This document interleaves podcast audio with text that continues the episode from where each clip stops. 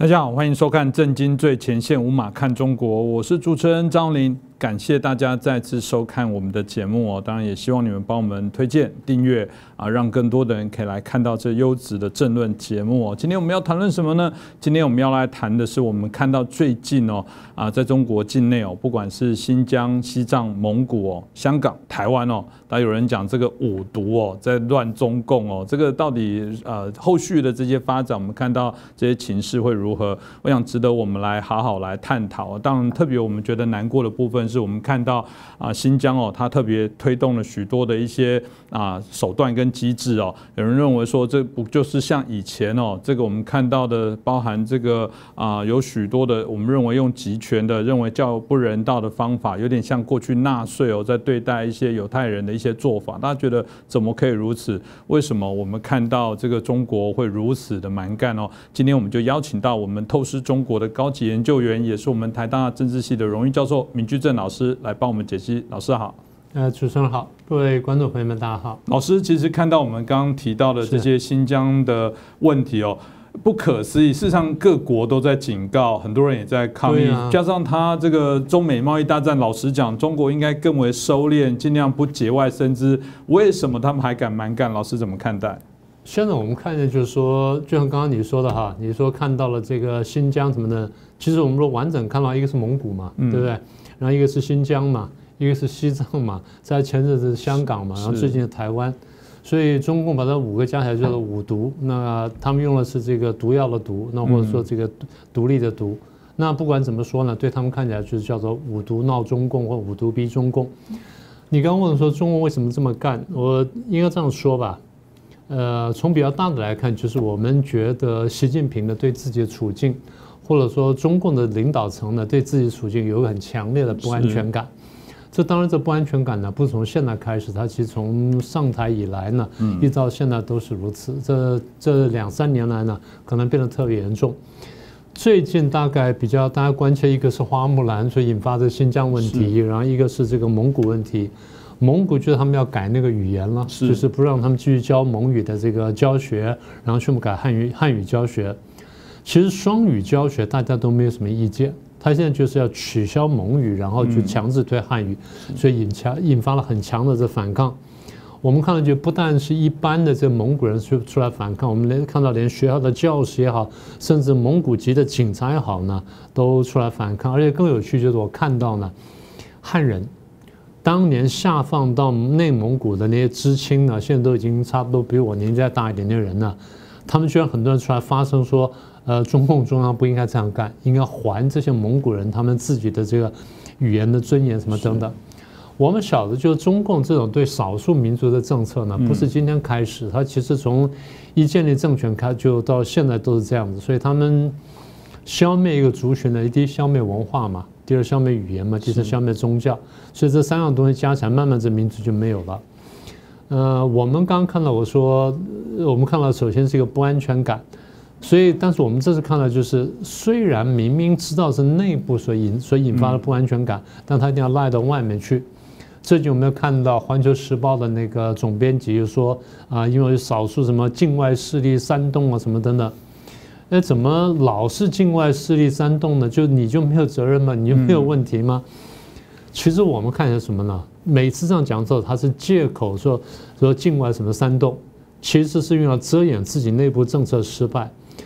所以，如果说我们同时看这几件事情一起发生的话，那恐怕他的问题比较大，而不是说这些地方的问题了。是，所以这个我想都值得来做一个了解。当然，顺着这个脉络的部分就了解说。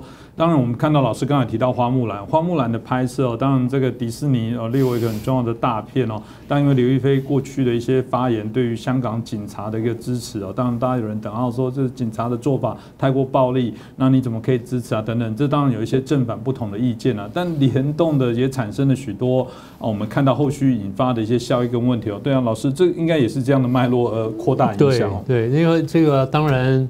就我刚刚讲，我说中共从一九四九年的建立政权到现在七十几年呢，对少数民族那个汉化政策没有改变过。那我不是说不能汉化，我是说其实呢，我们应该是尊重多元文化。你在台湾就很清楚了，大概就是一个比较进步的民主社会呢，它一个指标我们会讲过，社会上的指标就是呃，容许甚至尊重多元化。是多元化就包括种族啦、语言啦、宗教啦、服饰啦或习惯啦什么等等。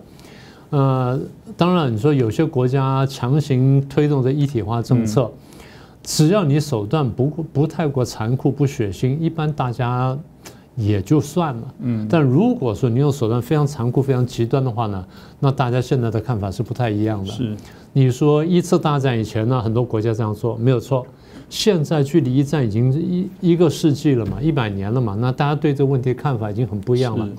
简单说就是国际上的价值观改变，而中共呢似乎还是抱残守缺，还抱那种旧的那种态度。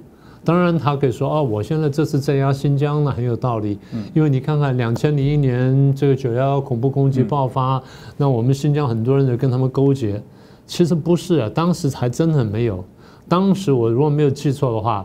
美国不是全球要打击这个极端势力和极端穆斯林嘛？当时就全球就发了一个警告，中共的赶快调查境内的这个各种各种团体，然后特别就着重新疆，然后把你们几个团体就提出来，然后交到联合国去。联合国一下就否把它全部否决，只留了一个团体说这个团体呢或许是恐怖组织，但其他不是，其他什么呢？其他最多是分离主义者。嗯。也就是对别的国家来说，分离主义者就是你可以用宪法的方式去解决啊。是，像在这个加拿大就很好的例子啊，加拿大是举行公投嘛。对。魁北克要要独立出去的时候，大家在那苦口婆心，然后含着泪光跟他唱歌、跟他讲话的时候，公投差一点也没有过。嗯。好，那怎么办呢？下次再来。是。公投有个时间的嘛啊，比如说同样议题三年或五年之内不行不行，不能再再投第二次。是。五年过程你可以再来一次啊，嗯，也就是你有一个民主和平的程序让大家表达不满，然后但是呢，我们最后还是服从多数权。是，那你这个中共对于少数民族这种做法，刚才讲到蒙古是一个，对于新疆做法更残忍了，大家都很清楚集中营，所以你刚刚不是提到花木兰吗？花木兰之所以会出问题，一方面是你刚刚讲的，女主角呢对于香港的警察作为呢大力支持，然后去去批评这些起来追求自由民主跟法治的这些香港老百姓，那大家对她有很大反感。第二就是大家这个这个片子是那个迪士尼帮忙就是这个制作的，就大家的镜头里面看见那个所谓的花木兰的那个军营的旁边呢，比较远的地方呢 有集中营。被人家认出那集中营上面那个那个集中营那个角落那个旗杆的那个标志被人家认出来，所以这下就引发轩然大波，然后大家就要问说迪士尼你为什么做这件事情？然后你有没有调动奴工或调动囚犯支持这个什么等等？所以闹的事情非常大。然后中共真的想不到说这个东西本来是一个。它是一个跟迪士尼合作的国际宣传的大片，然后推出以中国故事为主角的讲好的中国故事这么个题材，就没想到闹这种事这事情出来，所以对他们说真叫始料未及吧。是，这但是啊，因为原来可能是一个非常好的大外宣哦，又是一个中国文化一个很好的一个宣扬。如果我没有疫情啊，搞不好大家又勾起一个大家想要中国热，想到中国去玩啊等等，嗯，的确是始料。未及哦，那当然，我们在看到这些啊议题，还有许多的一些发展哦，比方说呃，包含我们在谈到西藏的问题，这又联动到包含中印之间哦，在最近也是一样多事之秋哦。那我们看起来这个包含印度的总理都硬起来了，然后感觉也都不惜一战哦。啊，相较起来，习近平当然较为低调，在做这件事情的看待哦。那当然，是不是也因为这样子，嗯，开始也引发中共对于这些啊复杂的议题，感觉真的有一点像老师过去所呃提到的这段期间哦，其实不只是我们刚刚提到的这个所谓的五毒，事实上全世界基本上怎么看起来最近都看中共中国不顺眼。对他坦白说有点咎由自取，不过这等我得先帮那个西藏人讲几句话。呃，中共的宣传里面呢，一直强调说西藏很多人呢追求独立，追求独立。嗯。然后他标举的最凶呢，就是达赖喇嘛，所以一再讲说达赖喇嘛追求独立，然后分裂中国，什么罪无可赦什么的。其实不是的，我跟达赖喇嘛这些人呢曾经见过面，然后谈过，他们很明确讲说，是藏人里面，不管是在在这个中国大陆里面藏人，或者在流亡的藏人里面，的确有一部分人追求独立。但是在中共强力打压之前呢，藏人的这基本主流思想是说，我要的只是一个我对我的民族的跟语言的，尤其是宗教的这种尊重。所以后来我们其实谈过好几次，谈到后来我就明确问他说：“那你们到底要什么东西呢？”他说：“我们要一国两制。”哎，我那时候我还愣了一下，嗯，因为对台湾来说呢，一国两制是完全不可以接受的东西，对不对？我们是不能接受的。结果就这个达赖的这些朋友就明确跟我讲说，我们要一国两制。然后说你可以帮我帮我们讲一下。我说如果我有机会碰到这些大陆官员，那合适的话我讲。那我的确帮他们讲了。我说他们要的是一国两制。嗯，那好笑就在这里了。台湾人对一国两制非常反感，是中共拼命要把一国两制给我们。西藏人现在开回要一国两制，你却不给他一国两制，这 不是非常奇怪吗？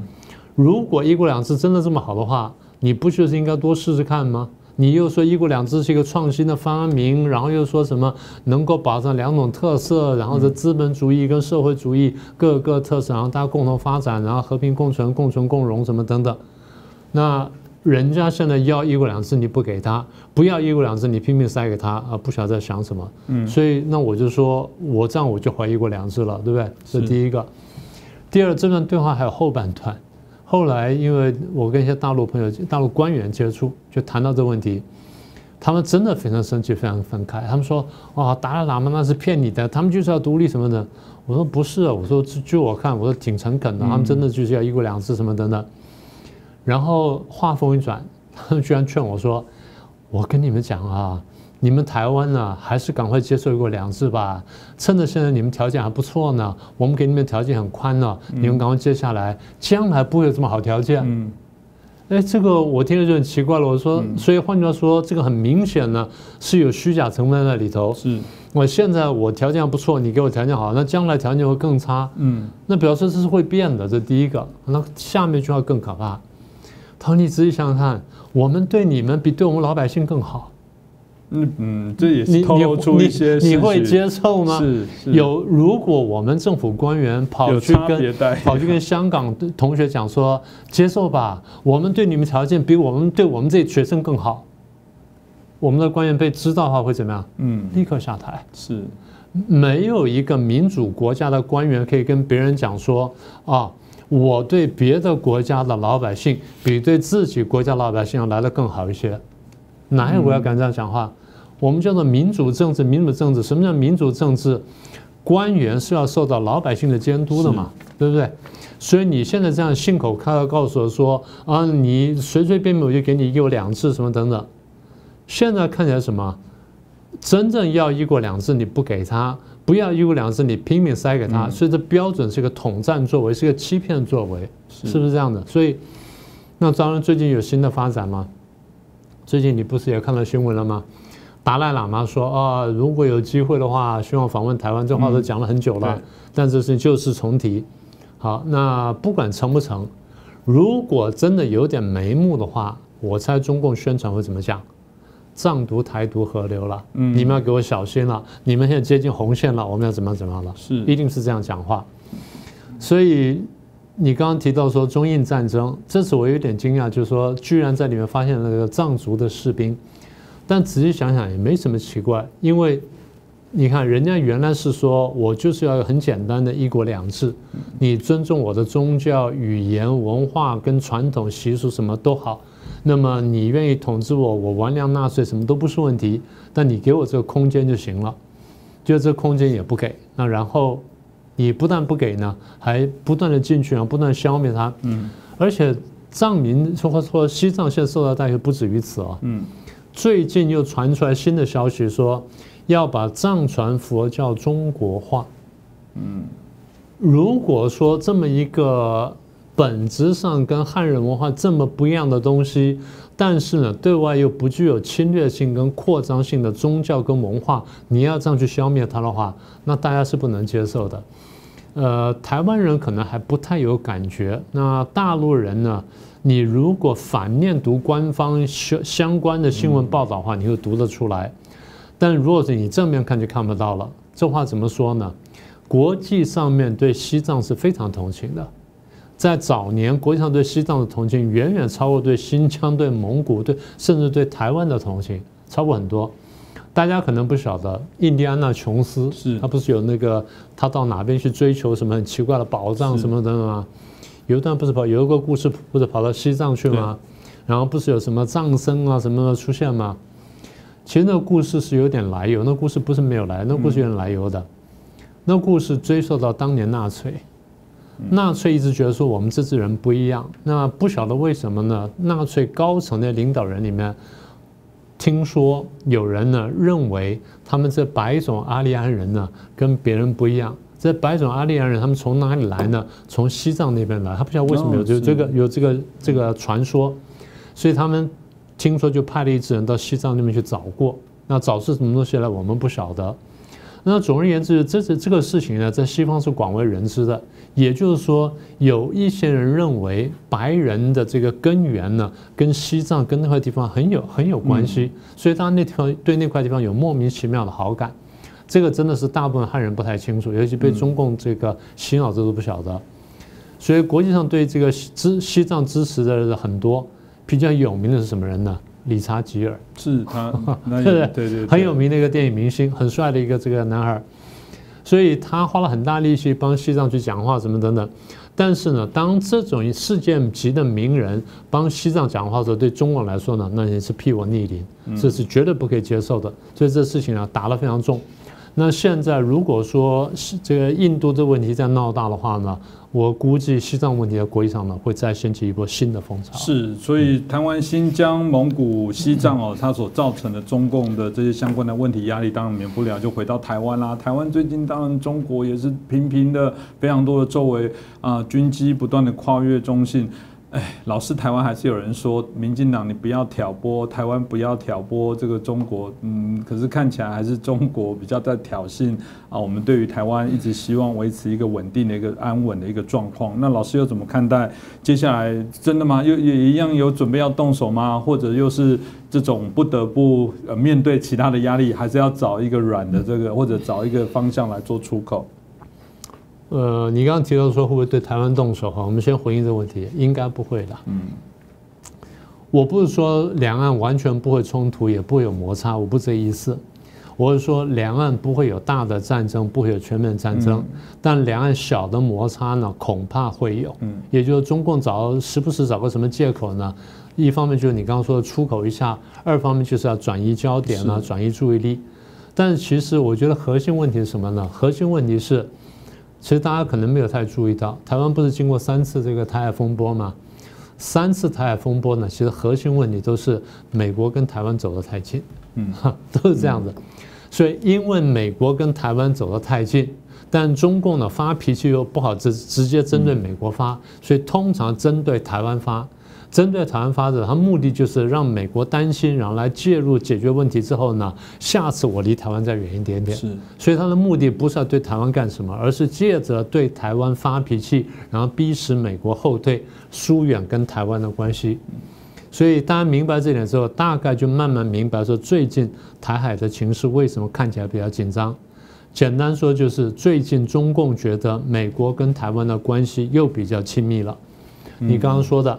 这个，譬如说军售是，然后再来就是中共的军机、军船在台湾附近出现，然后美国军机、军船也出现了，嗯，然后这几年呢，这个中共呃，因为不断压迫台湾，所以美国国会呢接连通过了多项对台湾友善的法案，不管是台湾安全法啦，或是旅行法啦什么等等，法很多。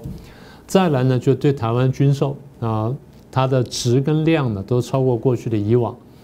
那么更重要一点就是美国这个一些现任政府官员呢来台湾访问了，这个应该是说一九七九年呢，我们跟美国断交以后呢，四十一年来都没发生过事情，所以前一阵子不是那卫生部长阿扎尔来吗？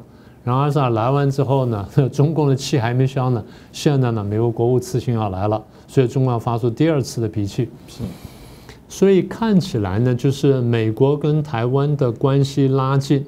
但是美国不是无缘无故拉近跟台湾的关系。嗯，坦白说，美国这段时间拉近跟台湾关系，跟中共的这进进逼呢很有关联。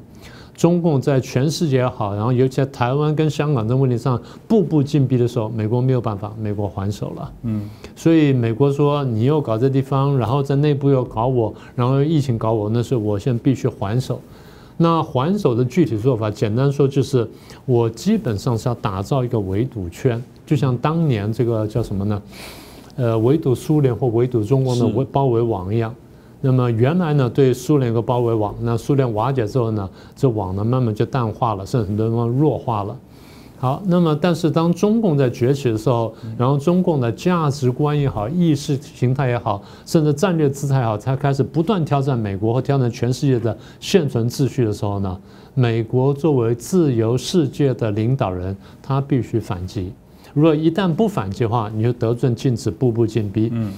所以这么一来，要反击的话就要挑地方反击。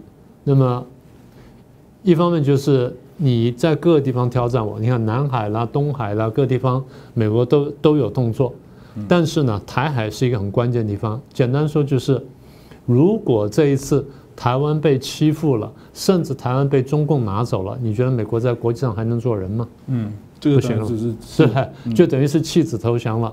所以面对这个情况呢，美国必须有所动作。这就是为什么这段时间呢，我们看到美中台三角关系呢，好像看越来越紧张的原因。但是我再把结论说一次哈，大的打仗呢，我估计是不会有，但小的摩擦呢，恐怕。会出现，嗯，小摩擦当然过去有解释过了，可能比方说真的有某些零星接触的时候的一些冲突啦，即便还没有真的到对于相互人员的涉及啊等等，但那个也是一个冲突，所以啊，这个我想都持续的是台湾民众所关注哦。另外一个，当然回到香港啊，香港本来九月六号应该要做立法会重新的选举啊，嗯，北京政府也很坚强哦，然后包含香港政府最后就啊借由所谓的还有一点点呃问题啦，内部还有点混乱啊。就把它顺势就再延期到明年，看风头会不会过。那当然引起民众、香港民众的抗议啊。那当然又有大规模的逮捕啊等等。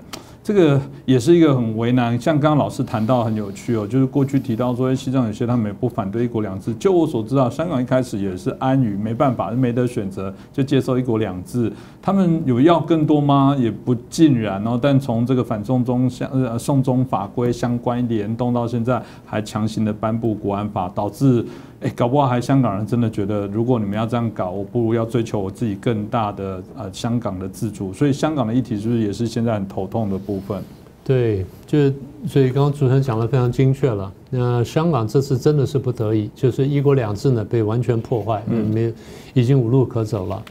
那么呃，其实一路以来我们也讲了嘛，我们说香港情况呢，中共是不会放手了，反正走到这一步已经撕破脸了，那无所谓了。而且我的国安法已经立出来了，摆在这里。如果说我不强不强行去这个贯彻的话，到时候你们觉得我是病猫，那个国安法设了跟没设一样，是突然这个惹骂名。嗯。第三，我觉得中共或者习近平担心就是，可能反习近平的力量呢，利用香港的资源或香港的空间呢，来推动反习近平，所以他觉得这个也是我必须要打下去的一个原因。所以众多原因的这个结合呢，使得中共对于香港打压呢，这力度明显增加了很多。嗯，那我短期之内我比较悲观，但是我也提醒香港朋友啊，我完全理解各位的心情，我知道各位呃不甘屈服，但是我提醒各位真的要小心注意，因为我一直在讲，我说中共是会杀人的，我们可以抗争，可以什么，但是不要被他抓到，然后也不要被他杀掉。就留得青山在呢，不怕没柴烧。那我真的想谈的就是，我们台湾人应该怎么看这件事情？我觉得这才是一个比较大的事情。是，呃，其实你去看这个问题的本质呢，它跟当年六四事件是一样的。六四是大陆青年站起来争自由、争民主，然后争法治、争人权。这次呢，香港人站起来为自己争民主、争法治、争人权。其实最早还没争这么多，他最早争什么呢？你还我一个完整一国两制，我就不争了。嗯，对不对？这最早的这诉求。对，五大诉求你仔细看看，就是落实一国两制，就这样子。对，没有争取独立什么，完全没有。而且独立的声望在这个整个游行当中是非常非常小的。嗯。但中共就是要把那块突出说啊，你看有人在搞独立，那中国大陆这种人也多了，那你问不全部杀掉，对不对？这特殊话不能这么说。所以第一呢，香港人帮自己争民主，就中共把它扩大解释；第二，台湾人要看懂，在这个时候，香港人不但帮自己争民主，香港人其实是间接捍卫台湾的民主政治。他告诉大家说，中共是不可信的，中共来的话，台湾的民主政治会受到强害的。所以香港人在那边时候看到台湾投票，香港人一再含泪呼吁说：“台湾人，你们的投票一定要投对啊！不管投哪一党，反正就是基本上要能够捍卫你们自己的民主政治。我们这边是很惨的，但你们不能丢掉，你们千万不能相信过两次。所以香港人明白对我们喊话，告诉我们说：我们帮你们捍卫民主。是结果台湾还有很多人去硬要去抹黑这些香港朋友，说啊，他们就是搞独立，他们就是报名他是什么？人家在帮你捍卫民主政治，你还去骂他，真的是没有良心。其实说到底，大家应该很很清楚可以明白，只要中国大陆一天不民主，我们台湾的民主一天就没有最后的保障。是，就这么简单。所以，不管你希望大陆变成什么样，或希望两岸是一种什么样的关系，但是呢，大陆将来如果民主化，对大家都好，这是事实。嗯。所以今天香港问题，主持人提到说，啊，一国两制被破坏是。这个就是中共统治的真面目，这是中共自己的真面目。讲了这么多年，一国两制在一九九七年之前提出来，是一九八四年，当时中英联合声明签完之后，我们就说一国两制最后一定是骗人的。邓小平说五十年不变，我们当时就说，我们看你可以搞多久？就你看搞多久？二十几年就过去，一半都不到。所以换句话说，我们就讲说，中共会骗人，中共会骗人，中共会骗人。怎么还有这么多台湾人看不懂，然后醒不过来，然后不但看不懂这件事情，还要帮中共讲话，还要去骂香港人，不能为了这个政党之争呢，去走到另外极端上去。我不反对大家去反台独或反民进党或反任何一个政党，但是绝对不需要联络中共，在台湾内部的宪政秩序里面就可以做到，你努力就可以做到。那你一开头讲到说五毒禁逼是好吧，就算五毒禁逼好了，那这事情谁挑起来的？嗯，是新疆、西藏、蒙古、台湾、香港挑起来，然后对你中共干的事儿吗？还是你中共干了什么事儿之后，人家人人家受不了，然后起来反抗你？所以第一，到底谁是主动，谁是被动？第二，谁比较强势？嗯，第三，谁打算消灭对方的语言、宗教、文化？认同主权，甚至人民，嗯，是不是这样？所以这样一讲完之后，不都很清楚了吗？所以说来说去，我还是要重复我过去讲过一段话。我说，中共的一党专政跟独裁文化，跟世界潮流是相违背的。嗯，你放眼望去，世界还有几个这种国家吗？没有了吗？你硬要把这种落后的制度跟这种最不文明的东西强加于别人，那别人已经生活很好了，现在眼看就下降。你看香港情况就下降了，所以一定会碰到反弹。在反弹情况下，那弱势的起来争啊！你说争起来有一些出格的行动，是你要要求完美的抗争者吗？你为什么不要求完美的执法者？你如果同样标准的话，你为什么不要求香港警察你依法执法，而不是说滥权执法？你为什么要求这些抗争者我一定要守法？嗯，这就是不公平的。所以换句话说，弱势的一方一定会引来国际的关注。一定引来国际的同情，最后结果就是中共如果还觉得这五毒在逼他，然后对蒙古、新疆、西藏、香港、台湾再步步进逼的话，中国的下场一定是更加孤立。然后更加悲惨。事实上，我觉得从老师的部分的说法，应该是说众叛亲离啊。某种程度来说，就是你自己没得民心才会离开。以前我记得香港港剧有一句话，就是当然这个皇帝很担心丐帮会扩大。我觉得那主角讲很清楚啊，如果。可以，谁想当乞丐？那就是你的问题啊！那是你逼着他们产生这样的问题，并不是人民想要。呃，我也很感慨啦，包含台湾的民众，像老师提到，台湾的有些政治人物可能到现在脑袋还不清楚。我曾经听到一个评论说：“中国中共治理中国没有有不好吗？如果不好，他们民众为什么没有起来抗议呢？他们民众没有起来抗议，表示中共在治理上应该还不错啊。”嗯，好吧，我我只能香港不就是吗？对，这是我觉得很不可思议的部分，是中共会允许民众可以起来抗议吗？你怎么会用如果中共不好的话，民众为什么不来抗议呢？嗯嗯，可以抗议吗？你去试看看。所以我想这个议题很清楚哦，再清楚不过，透过老师啊很清楚脉络的一个说明的部分，可以让我们了解啊，目前中共所面临到在整个作为它的一个体制里面，的确啊，不只是我们刚刚提到的众叛亲离，事实上连国际。社会都终于看清了，那我们现在看起来已经慢慢的形成所谓的民主跟威权体制的一个拉拔，也许也是一个好事啊，总是比不来好。那今天再次感谢明居正老师哦，啊，帮我们做了精彩的分析哦。同样也拜托大家，如果你觉得我们节目很好，帮我们转传我们今天的节目，也帮我们订阅，那让我们的节目可以有有更多的关心啊中自由中国，让中国自由这样的议题的朋友可以订阅，那大家一起集气来推动我们。我们期待达成的目标。再次感谢大家的收看。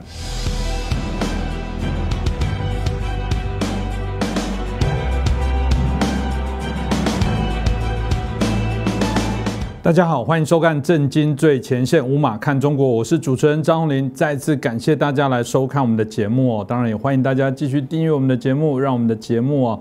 可以让更多的人了解知道，但我们最近有听说有一些订阅哦被退订哦，嗯，麻烦大家再辛苦一下。如果有这样的状况，一方面可以让我们知道，另外一方面啊，可以麻烦大家再耐心的订阅哦。那当然，一个好的节目就需要大家更多的支持哦，我们才有动力啊制作更好的节目内容，让大家了解哦。那我们最近都知道这个美中哦啊，因为整个贸易大战延伸到许多全面的，包含资讯战、包含其他军事的部分的对峙哦。当然，主要的部部分大家会说啊，都是美国准备在十一月份要选举哦，这时候又有一个老问题了，大家又在猜谁当选哦。啊，对未来这个美中发展较佳哦，谁当选对于台湾较为利或不利？我想各自的国家里面都会对这些议题来做一些解读哦。那当然有人说这个啊，川普，我记得最早的时候大家也是觉得川普相较起来哦，会对于中国较为友善，没想到之后的结果好像不是如此。现在大家又说拜登更好，拜登如果这个啊当选对中国会较友善，但有些专家学者可能不认为是如此哦。我们看到啊，斯斯丹佛大学哦，尼尔。work 佛格森有提到，他说：“呃，不，依照过去他们的研究里面，他们认为，如果是这个拜登当选，可能打仗的机会才会更大。真的吗？这个让大家有点雾里看花哦。但也有人说了，不管谁当选，未来对于所谓的中国、中共这些警惕的部分，那对于这种所谓反中的风潮，好像显然也不容易那么呃快的退却哦。所以这值得是我们好好来探讨。那今天我们开心呢，我们就啊连线哦，是跨洋连线到美国，我们访问到。啊，我们的阿姨刘仲进呃先生哦，来跟我们连线哦，主要是特别透过他自己长期也在美国的一些观察，对于中国事务的一个娴熟哦，可以来帮我们聊聊这个问题哦，是不是？请一下我们阿姨跟大家问候一下。谢谢各位好。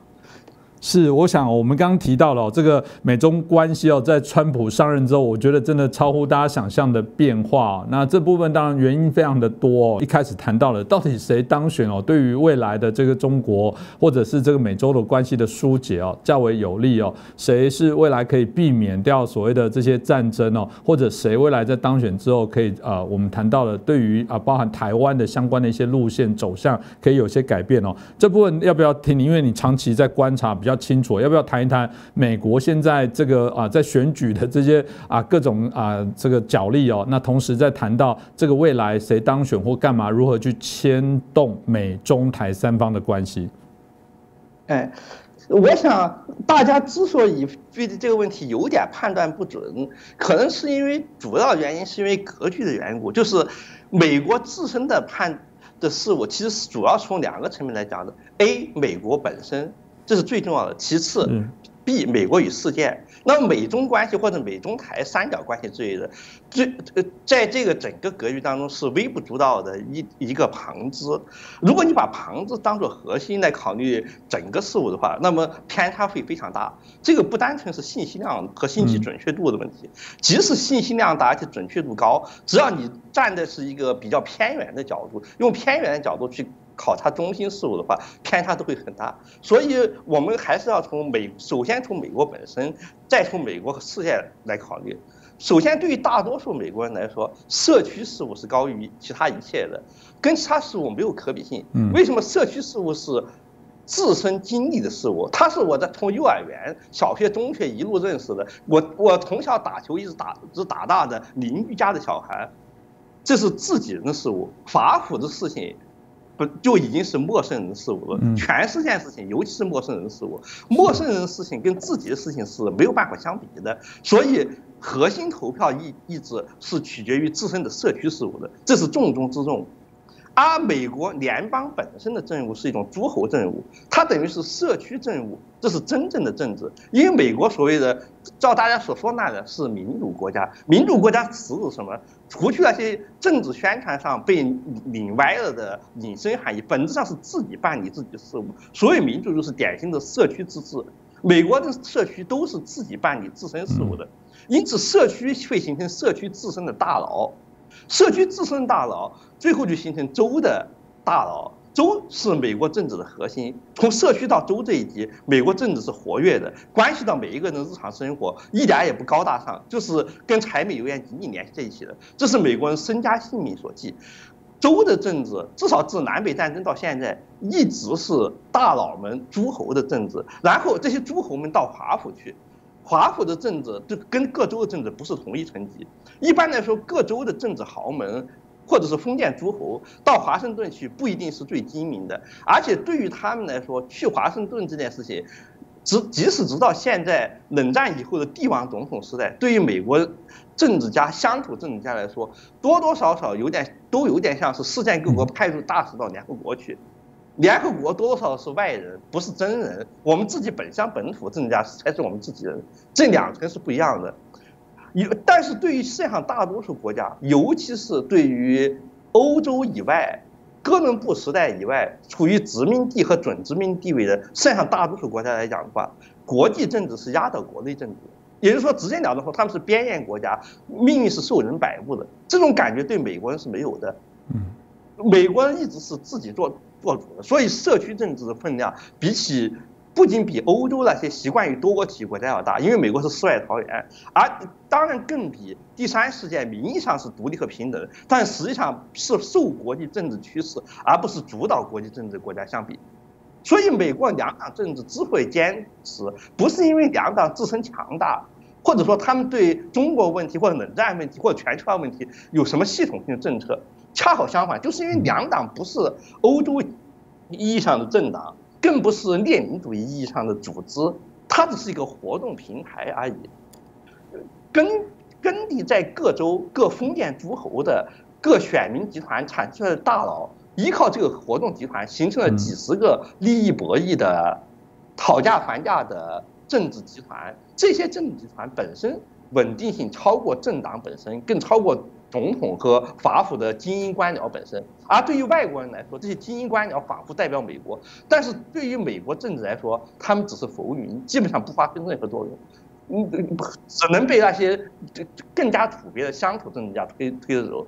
乡土政治家、土豪和诸侯形成了这几十个实质政治集团，定期进行排列组合，通常照南北战争以后的惯例，他们的排列组合可以稳定几十年，但是。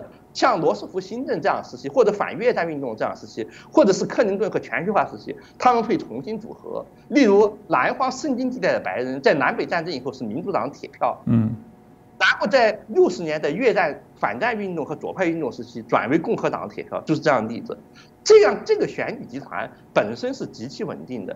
自南北战争以来到现在为止，刀是刀插不进，水泼不进。但他们有的时候是民主党，有的时候是共和党。他们是民主党和共和党都是次要的，比如说古巴及移民在卡斯特罗的古巴革命以后，在佛罗里达形成个集团，呃，没有圣经地带的白人那么时间长久，但是它也是一个类似的极其稳定的集团。他们拥护谁和反对谁，不是看一个根本不存在共和党的政纲，而是要看他们在。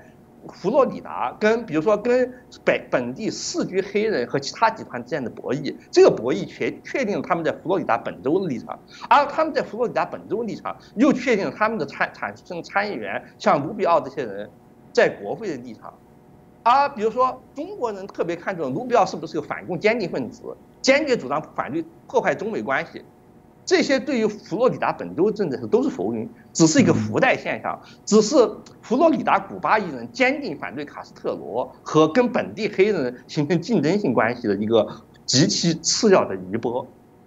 所以，川普和拜登或者是任何人，第一，他们在取得的某种胜利，通常是采取了偏向或者是赢得某个选民集团、某个大诸侯的结果，而。争取某个大诸侯，不可避免的要疏远或得罪另外一些跟他有竞争性关系的其他一些诸侯，导致原有的选举版图发生变化。例如，川普革命的实质是什么？就是罗斯福新政时代以来一直是美国民主党铁票库的。今天我们被称为袖带地区的白人工人阶级背叛了民主党，或者说他们认为他们在克林顿和全球化时代被民主党背叛了，转而支持共和党。结果。这个选举版图上的漂移，使得川普打败了希拉里·克林顿，而拜登尽管传统上上讲是一个忠厚长者和工人阶级的朋友，但他的根底已经是克林顿时代全球化民主党的建制派，因此他也不大可能赢得重新赢得袖带地区的工人阶级，他顶多会可以说，川普并未实现其竞选承诺，不能把。工作带回袖带，所以你们不应该支持川普，使他们放弃投票，削弱川普支持，却不可能重新得到罗斯福时代的民主党的版图，因为世界上事情是不可得兼的。由于美国的族群集团和地方政权的的的排列组合相互争取的结果。结果还是会趋于平衡，因此今年的选举仍然是一个基本上平局的选举，主要是看把自己的基本盘动员起来和尽可能的防止对方基本盘提高投票率。除此之外，大家能够做的事情是很少的。大部分的宣传上的发价值不能改变诸侯政治实质。我们要想想看，圣经地带白人一百多年没有改变过他们的投票方向，古巴人几十年来没有改变过他的投票方向，上层的政治泡沫都是浮云。中国问题乃至于台湾问题，在这个基本盘子上是次要的，全看是不是误打误撞的碰对了风向。中国问题实质是什么呢？中国是全球化搭便知识，全球化牺牲了美国工人阶级，成全了美国的资本。美国的资本家以前只能跟美国的工人阶级博弈，呃，现在他跟全世界的工人阶级博弈。而冷战垮台以后，共产党一变为廉价劳工的输出者以后，全世界工人阶级，包括印度这样第三世界国家开放市场后，工人阶级供应大大增加，使美国工人的福利和工作机会外流。他们的愤怒将川普送上总统宝座，因此川普负有一个解散全球化体制的政治使命，而全球化体制正是克林顿民主党人，包括拜登安身立命的基础。所以，川普为了个人商业利益，嗯，会讨好中国的说法是无根之谈。川普的美国本位主义设想本身是模糊不清的，他只是根据他在里根时代的感觉和全球化时代以后的感觉，觉得有些事情都不对劲了。但他提出的方案很多都是自相矛盾的。例如，要消灭贸易逆差，我们要知道贸易逆差的实质是美元外流，美元外流正是美国全球化霸权利用金融霸权。向全世界征税的手段，征税手段是很多的，不一定像边户齐民那样，税吏县官到你们家里面来征税。美国金融机器和全世界使用美元为硬通货这件事情，就是一个巨大的收割机，它使得美国可以向全世界征收铸币税。只要全世界都使用美国，全世界都在给美国交税，这个利益空前的大。那全球化体制下的美国是一个军事金融帝国，这使得它不怎么像。罗斯福时代的美国是一个军事工业帝国，它不再像军事工业帝国那样依赖本国产业，输出美元的利益大于工业产品输出利益，这是工业外流和贸易贸易差根本原因。而川普要让美国重新伟大，包括两层自相矛盾的含义：A，美国伟大必须要维持强大的军队和美国霸权；B，他又要求产业回流，他没有意识到这两者是自相矛盾的。产业外流和美元的输出是金融军事帝国，是美国获利的手段，而不是美国吃亏的手段。他把这个当成美国吃亏的渠道，但是他不肯放弃美国作为全球化主人主人所得到利益。这使他的政策处在自相矛盾状态下。而拜登的政策是克林顿式的全球化政策，他攻击川普的关税，造成了美国消费者的受损，损川普的单边主义跟全球化时代美国霸主的身份不符，会损害美国作为霸主地位，这都是对的。但是全球化体制破裂已经不可避免，它不是被川普搞坏的，而是被全球化体制自身的弱点搞坏的。川普只是不大高明的顺应了这个潮流，就是自己想相当强大。而中国在中美贸易战中的受害，以及台湾似乎随着中国受到打击而得到了外交上升级，既不是中国的愚蠢造成的，也不是台湾的高明造成的，只不过是由于全全球化之船正在沉没造成的附带。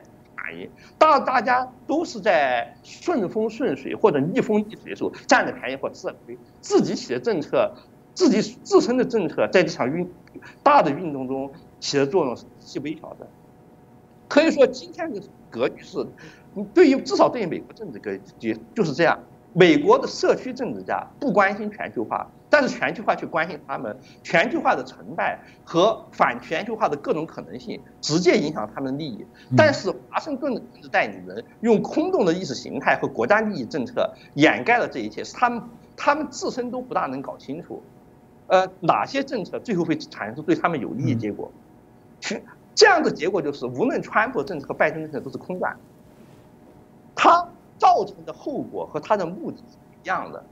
从目的上来讲，川普要消除中国的外贸差，实际上造成效果是把中国赶出美元区，这样效果对于美美国来说不一定有利。拜登要求修复以美国为中心的联盟和协商体制。这样会给盟国提提供一个大美元便车的机会，而在全球化失败，尤其是各国央行，特别是美国中联邦联呃呃联邦储备银行滥发货币来维持经济的时代，反而会造造成经济的区的区域化和集团化和美国的外交瘫痪。川他们双方对对方的攻击都有正确地方，但是自身的政策都是空转性质的。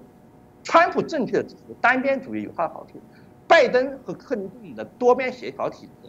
在朝鲜问题上表现出他是软弱无力的，在大上世贸组织所有问题上，实际上只会造成美国的外交瘫痪。但是拜登也正确指出，川普的单边政策必然会加速全球化体制的崩溃，而使美国从全球化当中受到利益受到严重损失。大家可能没有意识到，中国如果退出了美元区，或者在美元的货币货币洪水之下，第三世界国家比较穷困的国家的货币崩溃。退出世界市场经济或者减少美元的使用的话，对美国是一个极大的伤害。这个伤害要超过任何贸易差所造成的伤害。但是这一点不是川普造成的，川普只是加速了趋势，也不是拜登所能挽回的。所以他们像是埃德加夫妇和罗斯福一样，在大萧条时期采取各种政策，这些政策其实都是无效政策。主要取决于主他们的胜负，主要取决于他们。自己麾下的封建诸侯，例如像哈里斯和彭斯这种人，彭斯在印第安纳的选民当中和基督教保守派当中，是不是一个中后长者和信得过的人？如果是信得过的人，没有问题，他们会支持川普的。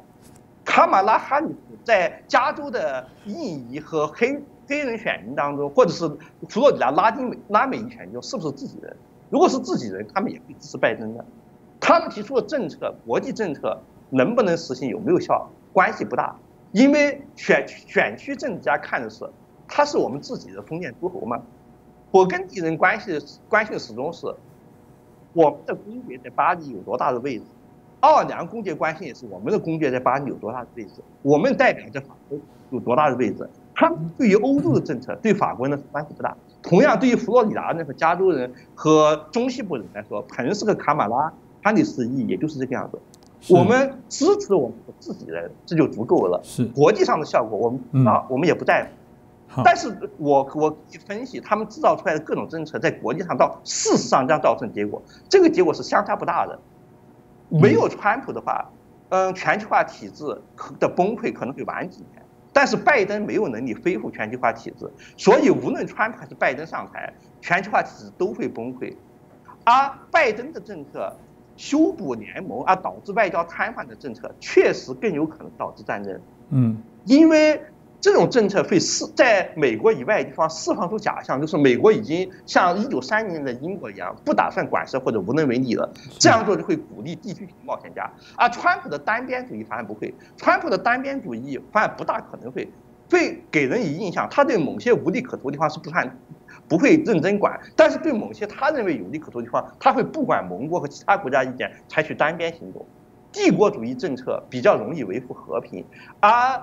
呃，国际协调外交由于其摊贩性质，反而容易造成战争。但是这既不是川普的目的，也不是拜登的目的。啊，对于支持和反对他们的选民来说，这些因素他们全部知道，也根本不会考虑。是，我想刚刚透过我们阿姨哦，这个我们刘忠金先生这个清楚的分析哦。那回到中国，当然大家就在担心啊，习近平现在啊腹背受敌哦，又有外部的这些压力，又有国内很多这个啊正二代的部分，看起来也开始是对他的这个领。领导不满，因为毕竟从结果论啊，有人说这个目前反共潮对于中国的批判是从天安门事件之后一个。巨大的高峰，从某个角度来讲，当然他必须要概括承受。那当然大家有一些不同的说法，一个就是说，那习近平有可能很快就会下台。有人说不会，呃，这个只要军权还掌握的话啊就没有问题。那当然这里也延伸许多啦，有人骂说这个你都没有学当初这个邓小平告诉你要韬光养晦，不要这么急于抢出头。这部分呃，是不是可以请阿姨你也帮我平息？你怎么看待呢？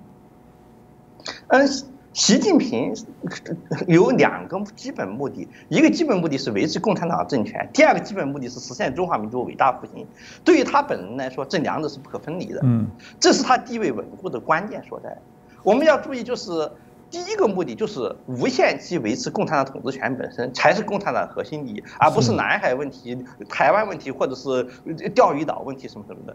一切手段，包括毛泽东时代的所谓极左路线和邓小平时代被也被有些人称之为极右的拥抱市场经济的的路线，看上去在经济层面似乎是相相当矛盾的。例如，你是个乡镇企业家的话，你会发现同样事情在毛泽东时代是死罪，在邓小平时代却是受到鼓励，你会认为两种。政策是恰好相反的，但是对于共产党来说，两者是完全一致的，都是为了保政权服务。是极左路线的意义是什么？就是以前的资本家，中华民国时代留下的资本家，帝国主义时代留下资本家，他们不是我们自己人，无论他们为国家带来了多少财富，打掉他们有助于我们政权这层安全。极左不仅是经济政策，而且是为了巩固政权这一事。而改革开放时代，老的那些一级资本家都没有了，新的资本家要么是官商。共产党的红利商人，要么就是共产党之下的贫下中农无原先的无产阶级产生，跟共产党没有阶级仇恨。嗯，至少共产党自己是认为是这样的。呃，他们会为国家增增增加财富，所以有助于维护共产党的统治。所以这就是两前两个三十年不能相互否认。习近平说法对于共产党集团统治集团内部来说是正确的，虽然对于外部其他人来说看起来有点荒谬。就是两者有一个共同的目的，都是为了巩固共产党的统治。是。经济上的左和右都是为了巩固共产党统治，所以两者不是相互矛盾，而是前后一贯的。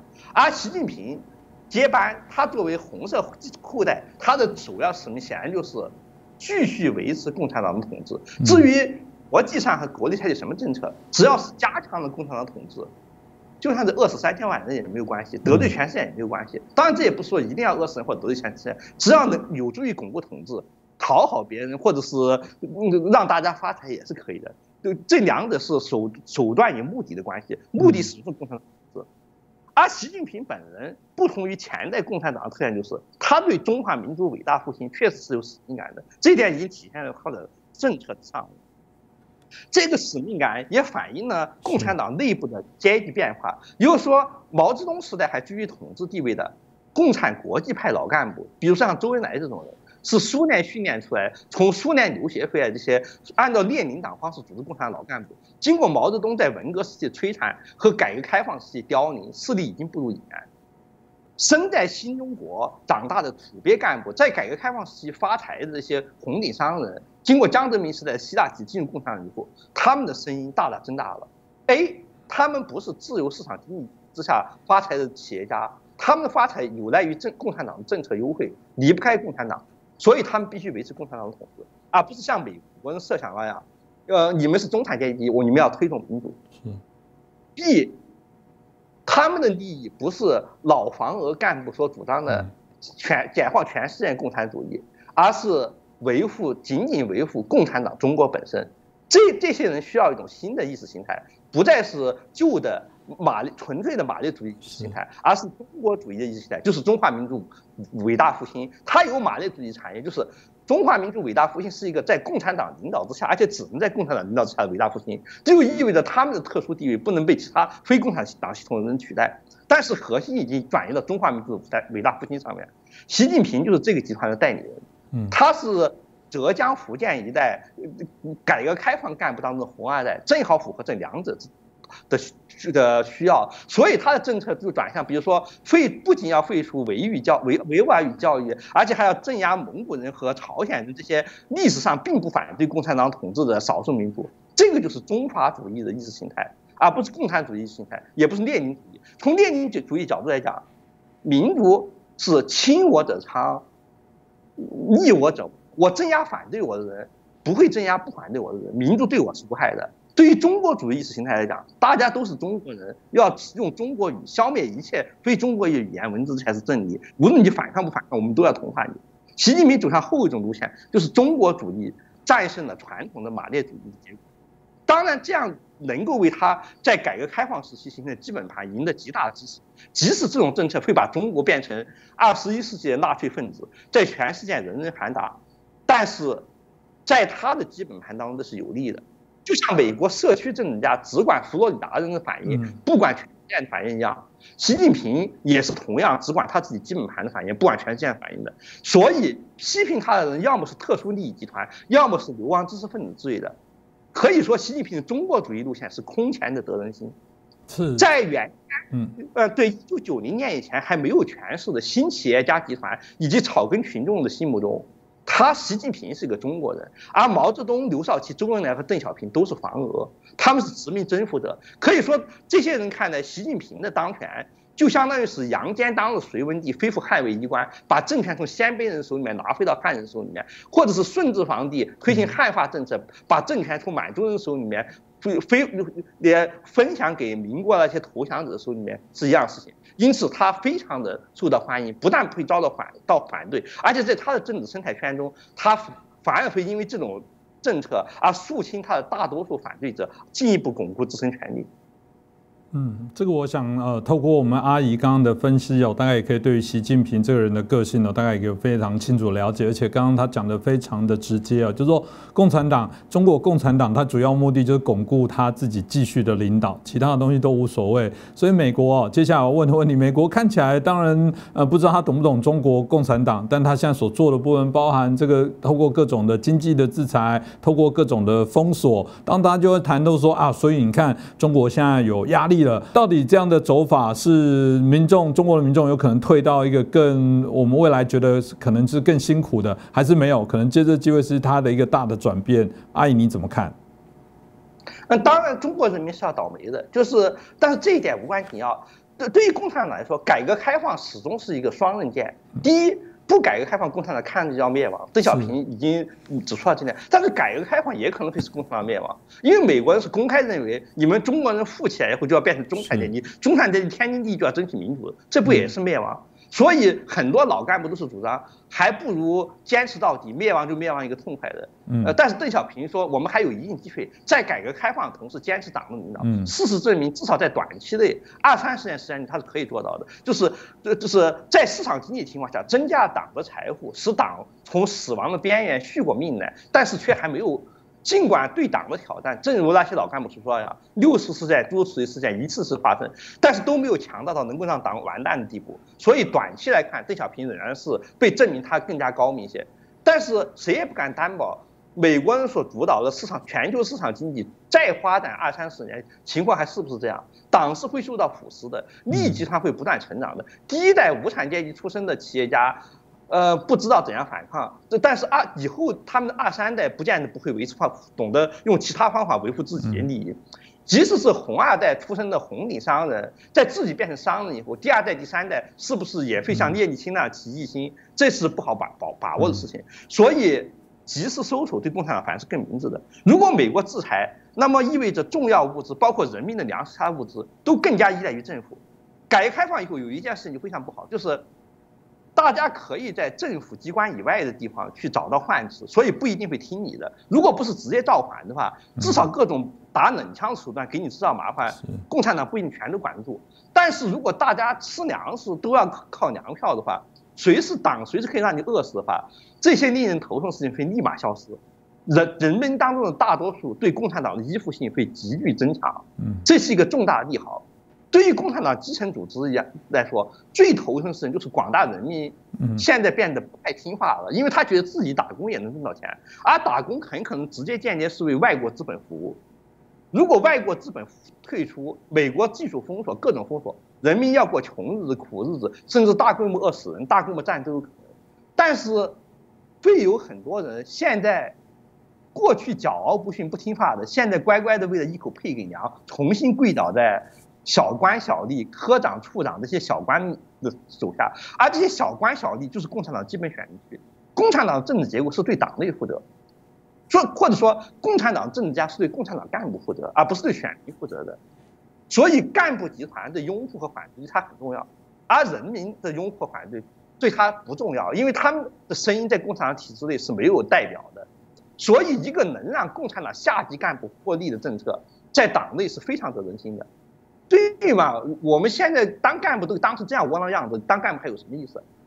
现在习近平让我们当干部又有了尊严，至于他们来说是利好消息，他们的分量更大一些。所以，人民如果没有饿到饿死到使国家完全崩溃了的状态，对共产党是有利的。换句话说，即使习近平政策和美国。的制裁最终导致了中国和中国共产党全面崩溃和灭亡，但是在第一阶段，它造成的效果肯定是在中国社会内部加强了共产党对非共产党群众的权威，以及使共产党占共产党员绝大多数的中下级干部得到了实实在在的好处，因此他们会欢迎第一阶段，而很有可能预见不到第二阶段。人都是根据短期利益活动的，谁正如凯恩斯所说的那样，长远看我们都死了，三十年后的事情能准确预见吗？如果十年之内给你好处，或者五年之内给你好处，而三十年以后的坏处是不确定的，不一定会发生的，大多数人都是无法抗拒诱惑的。是。嗯，这个大家也是我们刚刚呃，的确有值得我们来好好想这个问题哦。那当然，这样的封锁，我们就看到中国当然努力的做一些反制哦。那我们看到，现在习近平诚实承认说，他们有许多关键技术基本上都还在外国的掌握，他想要来突破。